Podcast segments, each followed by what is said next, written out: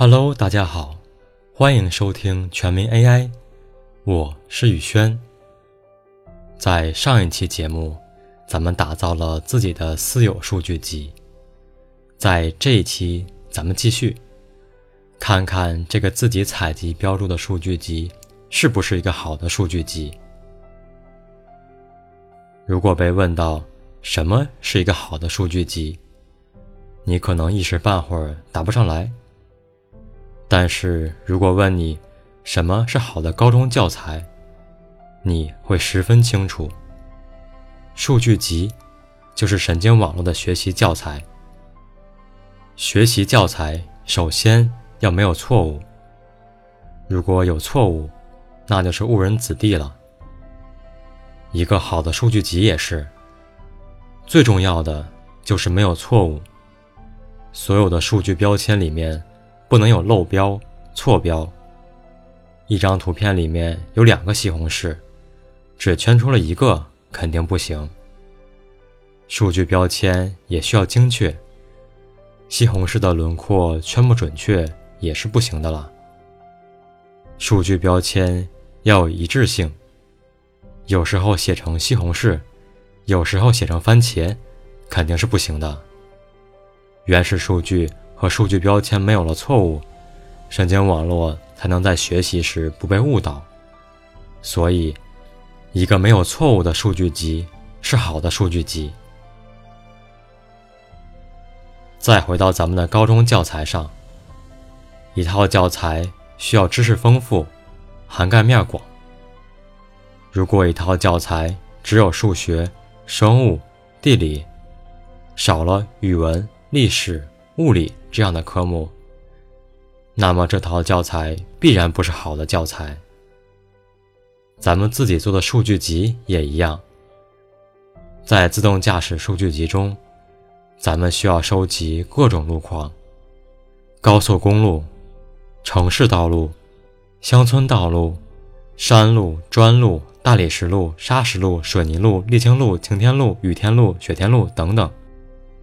如果你的数据集里只有高速公路，那么这样的神经网络训练出来会严重偏科，估计也就只能在高速上秀一下了，在实际驾驶中根本无法应用。所以，一个涵盖场景丰富的数据集是好的数据集。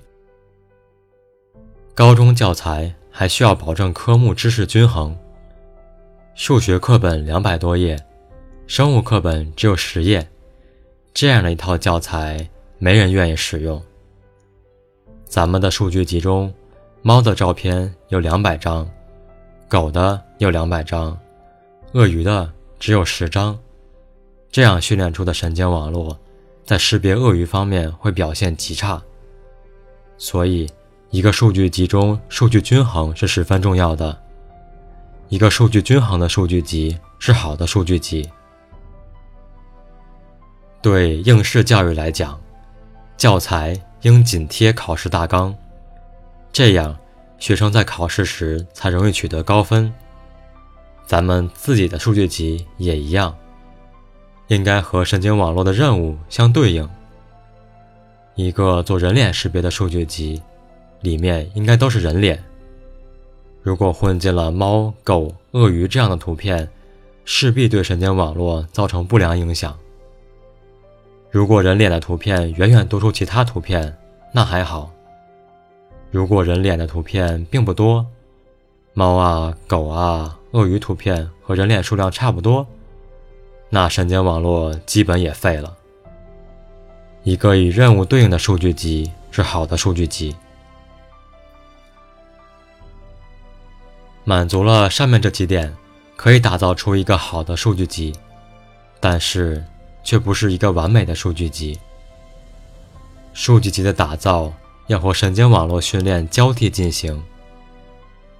假如我们现在有了一个数据集，它满足了上面所有条件，这时我们就可以拿过去喂给神经网络训练了。训练后，我们使用神经网络进行推断，推断时我们就会发现问题。在有些情况，神经网络的表现可能并不理想。如果咱们的神经网络没有问题，那就是数据的问题了。这时可以看看数据中有哪些不好，哪些情况缺失。比如神经网络无法区分水中的木头和鳄鱼，那么咱们就多去采集一些这样的数据，下次训练时融入上一个数据集即可。这样反反复复。直到神经网络足以完成任务。数据集反映的是真实的世界，但是数据集永远不能代表真实世界，因为再大再完美的数据集，都只是真实世界的一部分，它永远涵盖不了真实世界的所有场景。这就是为什么特斯拉的自动驾驶车辆。会撞上白色大卡车。不管公司有多么牛的团队，不管团队耗费多大的心血，神经网络依然会犯错。因为世界上总有那么几个场景是数据集覆盖不了的。更可怕的是，我们根本不知道世界上还有这么几个场景。